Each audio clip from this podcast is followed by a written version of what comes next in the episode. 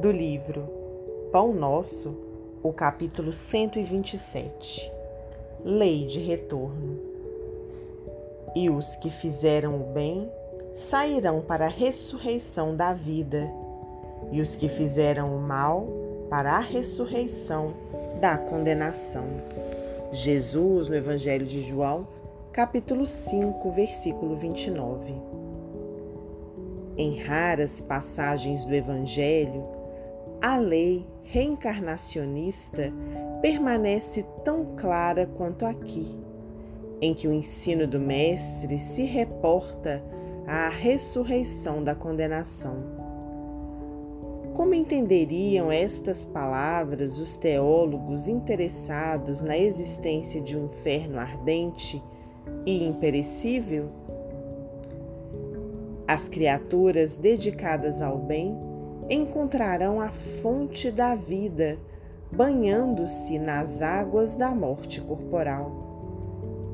Suas realizações do porvir seguem na ascensão justa, em correspondência direta com o esforço perseverante que desenvolveram no rumo da espiritualidade santificadora.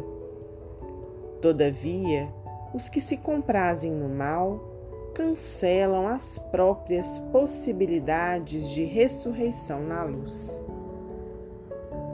Cumpre-lhes a repetição do curso expiatório. É a volta à lição ou ao remédio. Não lhe surge diferente alternativa. A lei de retorno está contida nesta síntese de Jesus.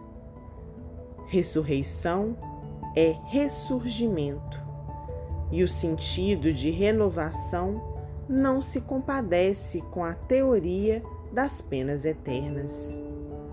Nas sentenças sumárias e definitivas, não há recurso salvador. Por intermédio da referência do Mestre, contudo, observamos que a providência divina é muito mais rica e magnânima que parece. Haverá ressurreição para todos, apenas com a diferença de que os bons tê-la-ão em vida nova e os maus em nova condenação, decorrente da criação reprovável deles mesmos. Emmanuel, psicografia de Francisco Cândido Xavier.